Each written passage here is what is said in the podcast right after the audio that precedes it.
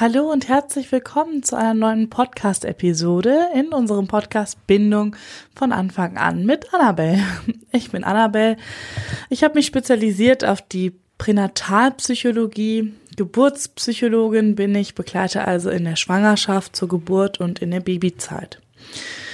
Ja, und heute habe ich das Thema mitgebracht, in Verbindung bleiben mit einem Schreibaby. Ich wünsche dir viel Freude dabei.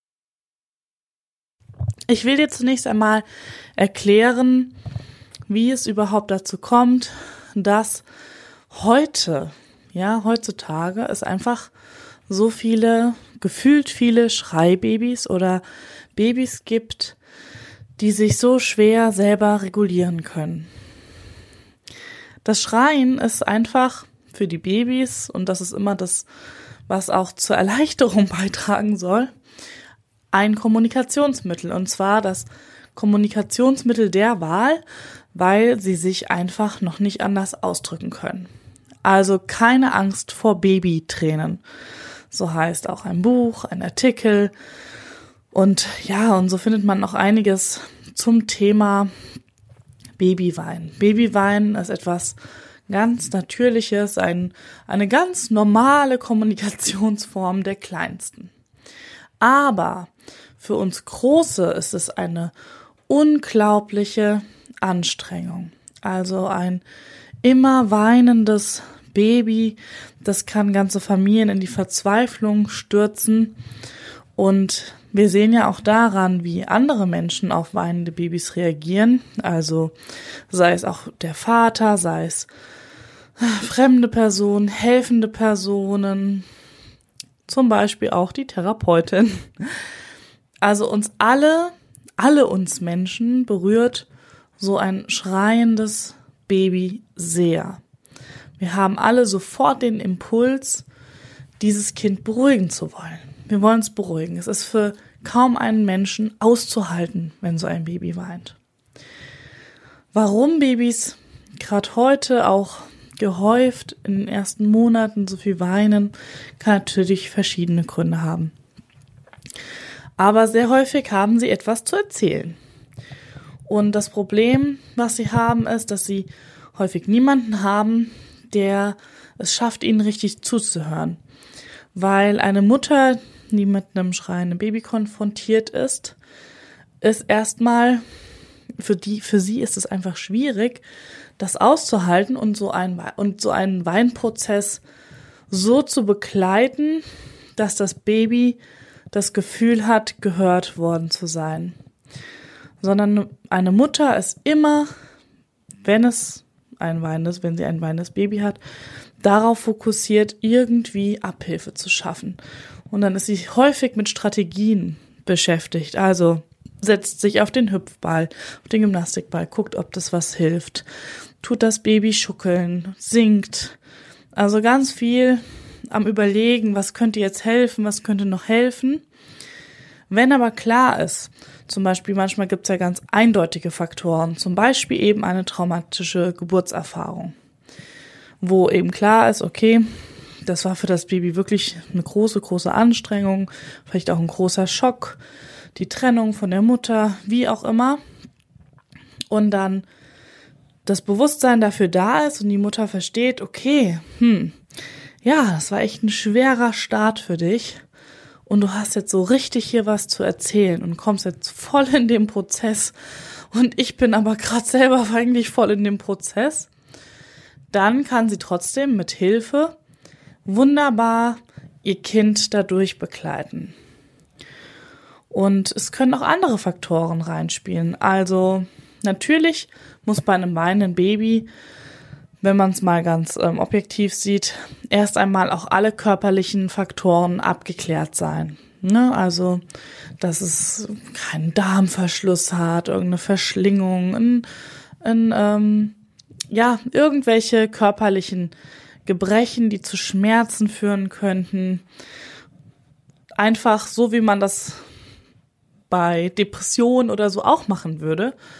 Ähm, man würde nicht als Therapeut fröhlich losdepressieren, äh, nein, lostherapieren, sondern immer abklären, gibt es auch keine körperliche Komponente dafür. Also ähm, hat der Mensch alle Vitamine, alle Spurenelemente, Nährwerte, die der Körper braucht, die ähm, vielleicht bei einem Mangel ähnliche Symptome verursachen können wie eine Depression. Und erst wenn das abgeklärt ist, dann fängt man an, okay, Psychotherapie ist das Mittel der Wahl vielleicht hier. Genauso bei einem Schreibaby. Sehr häufig ist es auch schnell abgeklärt. Natürlich kann man zum Beispiel auch zu einer Osteopathie gehen. Auch das ist was sehr hilfreiches, dass man guckt, hm, die Kräfte, die da gewirkt haben während der Geburt auf das Kind, auf die Mutter, haben vielleicht irgendwelche Blockaden verursacht. Oh, das ist, kommt nicht richtig in den Fluss. Auch bei natürlichen, ganz harmonischen, wunderschönen, sanften Geburten kann das der Fall sein.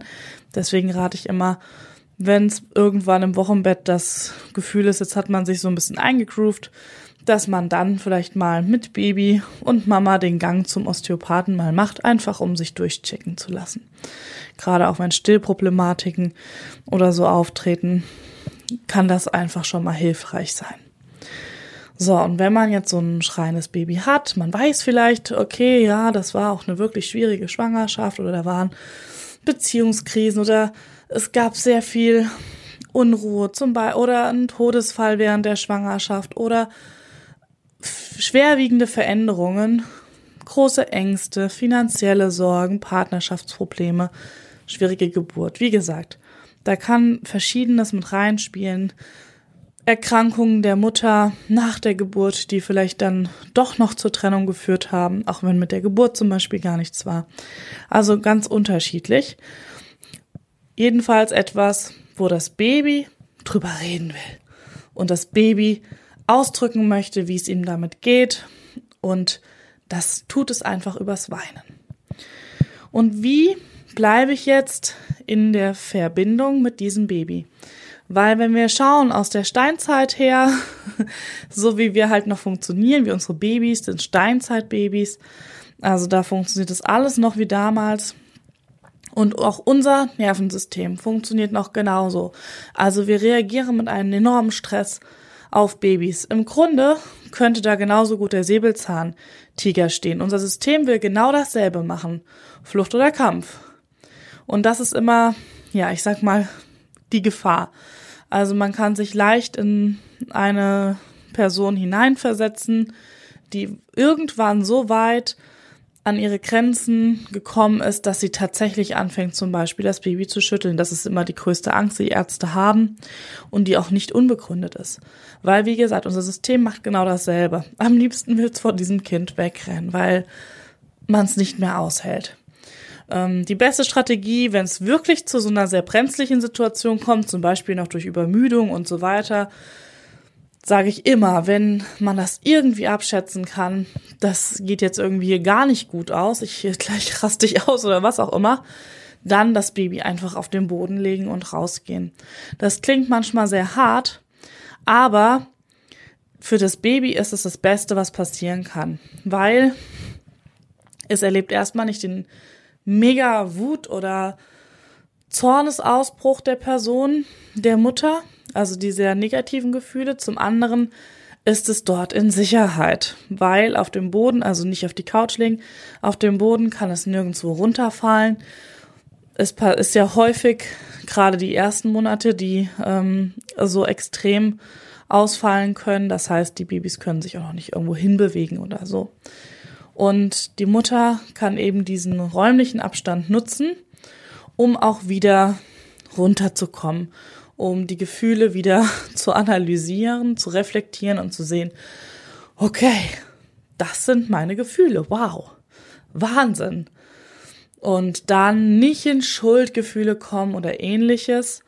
Also selbst wenn es gar nicht zu dieser extremen Situation kommt, sondern einfach man hat das Baby auf dem Arm und die Mutter ähm, ja kriegt weint eigentlich nur noch mit vor Verzweiflung, ist die beste Strategie auch da zu gucken, dass man wieder in den eigenen Körper kommt.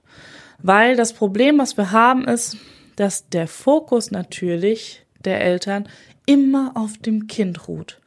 Also wie so ein Blick, der die ganze Zeit auf dem Kind ruht. Einfach auch dieses, diese Hab-Acht-Stellung. Und diese, die ganze Zeit diese innere Anspannung der Mutter zum Beispiel. Oh Gott, gleich geht's los. Wenn ich jetzt aufstehe, dann geht's los. Wenn ich es jetzt hinlege, uh, dann geht's los. Oder oh, jetzt hat schon wieder mit dem, mit dem Gesicht gezuckt. Gleich geht's los. Und immer dann diese Anspannung und immer dieses Rattern der Gedanken, oh Gott, was kann ich jetzt tun? Was ist, was, was kann ich noch ausprobieren? Was könnte helfen? Naja, dann, ähm, genau, gehe ich auf den Hüpfball, dann lege ich es in die Schaukel, dann mache ich dieses und jenes. Also man kommt sehr schnell in so einen Aktionismus. Auch ich kenne das von unserem ersten Kind. Es war kein Schreibaby, aber ja, der war schon auch eben impulsiv und hatte so seine Phasen. Und man kommt schnell in diesen Aktionismus zu gucken, oh mein Gott, äh, was tue ich, kann ich jetzt tun, um irgendwie Linderung zu verschaffen? Weil das ist ja das, was wir uns wünschen, dass unser Baby glücklich ist, dass es nicht weinen muss. Und das ist häufig der, ja, nicht der Fehler, weil oft kann das auch hilfreich sein und mit den Strategien kommt man ja auch immer ein Stück weit durch. Aber es ist nicht das, was am Ende zur Auflösung führt weil wir völlig im Außen sind. Also wir verlassen im Grunde unseren Körper, uns selbst. Wir sind nur noch außen, außen, außen. Und was versucht das Baby im Grunde? Es versucht die ganze Zeit andocken, andocken, andocken, aber da ist niemand, weil die ist ja ständig im Außen, am Rotieren, völlig im Stress, völlig fix und fertig. Und das Baby denkt, oh mein Gott, es ist wirklich so schlimm, wie ich mir gedacht habe. Also dieses in Verbindung bleiben mit einem Schreibaby funktioniert nur darüber, dass ich zurück in meinen Körper komme und in die Selbstanbindung.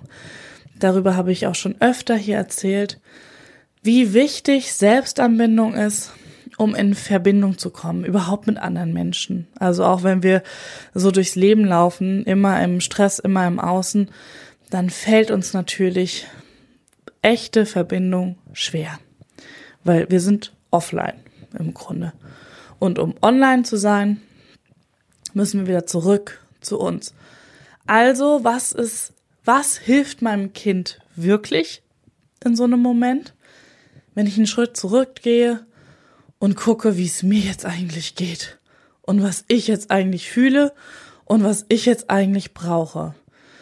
Und das allerwichtigste Tool, was wir da haben, ist eben die Atmung. Also wenn ich so ein richtig schreiendes Kind auf dem Arm habe, was wirklich für keinen von uns auszuhalten ist, und darauf kann ich gleich nochmal eingehen, warum das überhaupt so ist, dass ich dann gucke, okay, wie atme ich eigentlich gerade? Atme ich überhaupt noch? Weil ganz häufig halten wir die Luft an in diesen Situationen. Ihr könnt das mal ausprobieren. Auch wenn ihr fremde Babys weinen hört. Es ist so. Und dann guckt man, wo weint's, wo weint's und dann, oh, da ist eine Mutter, die kümmert sich. Puh, Gott sei Dank. Ne? Also, und Luft anhalten ist natürlich nicht gut, ja, weil Atem ist Leben und wir ähm, schneiden uns in dem Moment völlig selber ab. Also, erstmal beobachten, ne? Wie atme ich? Weil das erstmal zu erkennen ist der erste Schritt, um überhaupt was zu verändern. Aha, so atme ich oder, oh, ich atme nicht, also, oh, erstmal atmen. Und dann ganz bewusst sagen, okay, und jetzt bleibe ich bei mir, in meinem Körper, mein Baby darf weinen. Wein du, wein, lass alles raus, lass es raus. Erzähl. Und ich atme. Ich atme einfach. Ich bin einfach nur bei mir. Und du machst mal, was du willst. Ich, ich bin bei mir. Und wenn man das eben schafft, das Baby dabei zu halten, ja, man kann ja auch durchaus durch den Raum schlendern, langsam gehen. Vielleicht hilft es sogar, das ist eine der Strategien, sich ganz bewusst, bewusstes Gehen, also auf die Schritte zu konzentrieren. Ah, wie fühlt sich das an, wenn ich mein, meine Ferse über den Boden abrolle und wie fühlt sich überhaupt mein Boden an? Also zack, Schuhe aus, wegschmeißen, Socken runter und dann bewusstes Gehen machen. Ähm, auch was hilfreich ist, ist sich Hindernisse hinzulegen, wenn man durch den Raum schlendert, dass man wirklich ganz bei sich ist. Aha, jetzt gehe ich da lang und das fühlt sich so und so an und ah, mein Atem ist so und so. Und das ist etwas, was alle Babytherapeuten, körpertherapeutisch arbeitende Menschen mit, mit Mutter und Baby ähm, berichten, dass der Moment, wo die Eltern wieder zu sich in ihren Körper kommen können, in ihr Gefühl kommen können und vielleicht sogar spüren, huch, das sind ja meine Gefühle, die das Baby da ausdrückt. Ha, sowas. Kinder als Spiegel hat man zwar schon häufig gehört, aber noch nie erlebt. Und dass das dann der Moment ist, wo das Baby loslassen kann und denkt, ah ja, okay, jetzt haben sie es verstanden. Und dann hört vielleicht das Baby auf zu weinen und schläft ein und ist völlig entspannt und die Mama sitzt da und denkt, oh, ja, jetzt muss ich aber weinen. Oder so, ne? Also, das sind ganz, ganz faszinierende Momente und ja, dieses Baby weinen, warum das jeden von uns so sehr trifft, gibt es ja durchaus diese Theorie, dass einfach jeder von uns ja dieses innere Kind, habt ihr vielleicht schon mal gehört, innere Kindarbeit, seinem inneren Kind Gehör verschaffen, da immer wieder hinzufühlen. Jeder hat ja in irgendeiner Form, ja, seine Geschichte, seinen roten Lebensfaden und da war nicht immer alles perfekt. Ne? Auch, wir haben auch Bedürfnisse, die nicht erfüllt wurden. Wut, Aggression, die in uns noch stecken. Und häufig ähm, sind das eben diese ganz alten Geschichten, die ähm, immer, na, wie sagt man, so beide Extreme in uns hervorrufen. Also es gibt in uns ja oft ganz viel Wunsch nach Liebe, Geborgenheit. Und auf der anderen Seite gibt's auch ganz viel Hass und Wut, die wir aber gar nicht rauslassen wollen. Sowas darf man ja nicht fühlen, ne? Ist ja nicht gut. Aber wenn wir die natürlich nie fühlen dürfen, die aber da irgendwo sind, ja, dann machen die sich halt selbstständig. Und zu dem Punkt, wenn wir dann halt Eltern werden, dann ist das häufig schwierig, die da so drinnen zu lassen weil da ist jetzt dieses Baby und das spricht so viel in unserem Baby an, ja, um es mal so, ja, als Metapher zu verwenden, dass wir zwangsläufig mit Gefühlen konfrontiert werden, die wir vielleicht nicht unbedingt wollen, die wir vielleicht auch lange nicht so gesehen haben. Und das ist eine große, große Chance. Und das klingt dann natürlich, wenn man in der Situation ist, erstmal voll nervig, weil jetzt will man das gerade nicht, diese Chance, weil das ist voll anstrengend. Ja, das ist, ist voll anstrengend. Und ähm, da, deswegen darf man jede, jede Frau, jeden Vater total bewundern, der mit so einem Kind, der das, der das ähm, so trägt die ersten Monate, ja, und nicht wegläuft und nicht liegen lässt und verhungern lässt, sondern der sich seinen Gefühlen auch stellt und eben den Gefühlen des Babys und auch zuhört. Und das ist im Grunde das, was auch in Babytherapie oder in der emotionellen ersten Hilfe, also in Krisenberatung mit den Familien gemacht wird. Das Baby wird beim Weinen begleitet und die Eltern werden eben auch begleitet. Und in dieser Atmosphäre von, die Eltern fühlen sich auch geschützt und getragen, haben sie eben wieder die Kraft und die Ressourcen, das ist ja häufig das, was einfach fehlt, wenn man wochenlang ein schreiendes Kind hatte, dass sie eben das Weinen ihres Kindes ganz bewusst mittragen können. Und in dem Moment können die Kinder häufig loslassen. Und deswegen braucht es häufig auch gar nicht ewig lange Therapiesitzungen, um um solche Dinge aufzulösen. Und deswegen ist es so wichtig, dass man diese Informationen an betroffene Familien weitergibt. Weil, ja, häufig wissen ja die Familien nicht, wo sie sich hinwenden sollen. Heute gibt's auch Schreiambulanzen, die arbeiten ganz ähnlich. Und man versucht da ja irgendwo Unterstützung zu schaffen, aber zum Beispiel die Hebammen im Wochenbett, die sind häufig auch damit überfordert, weil die haben eine halbe Stunde, in der halben Stunde, da können die körperlich die Mutter und das Baby durchchecken, ob alles in Ordnung ist, aber die können nicht noch emotional auffangen und therapieren. Das funktioniert einfach nicht. Und da ist es einfach wichtig zu wissen, ja, es gibt auf jeden Fall Anlaufstellen, wie eben die emotionelle Erste Hilfe, aber auch andere Babytherapieformen, die arbeiten alle körperorientiert. Und die arbeiten natürlich immer mit dem Gesamtsystem, also entweder mit Mutter-Kind oder eben Mutter-Vater-Kind, weil das Kind ja nie losgelöst ist von uns. ja, ich finde es total spannend und das ist einfach Wahnsinn, wie viel Entwicklungspotenzial immer in diesen Sachen steckt und gerade so in diesen gefühlt Krisen steckt, ähm, wo man aber halt häufig erst hinterher drauf kommt. Das ist dann immer so ein bisschen, aber das ist ja irgendwie dann auch schön, weil am Ende wird man wieder belohnt, wenn man da so sich durchgearbeitet hat, so richtig. Und ja, man gewinnt für sich selber Erkenntnisse und fürs Baby ist es einfach super, weil das sieht, okay, ja, die, die verstehen mich, die haben das, die haben das jetzt verstanden, die haben das echt gemacht und das fühlt, strahlt ja auch Sicherheit aus und macht ganz viel natürlich dann mit der Bindung, wenn man das geschafft hat. Und da möchte ich euch natürlich allen Mut zu machen. ja, Gut, wenn euch die Folge gefallen hat oder ihr sagt, ja, puh, die ist wichtig für einen bestimmten Menschen in meinem Bekannten oder Lebenskreis, dann gerne teilen. Übers Liken auf den einschlägigen Seiten würde ich mich natürlich riesig freuen. Da macht ihr mir einen riesen Gefallen mit, wenn ihr die Folge oder auch den Podcast einfach liked, dass er bekannt werden kann. Und ja, ich bedanke mich, dass du zugehört hast. Ich freue mich, wenn wir uns mal hören oder vielleicht auch mal irgendwo treffen auf einer Veranstaltung. Man weiß ja nie, passiert mir immer wieder. Genau, und wir bleiben in Verbindung. Macht's gut, meine Lieben, und bis bald. Ciao.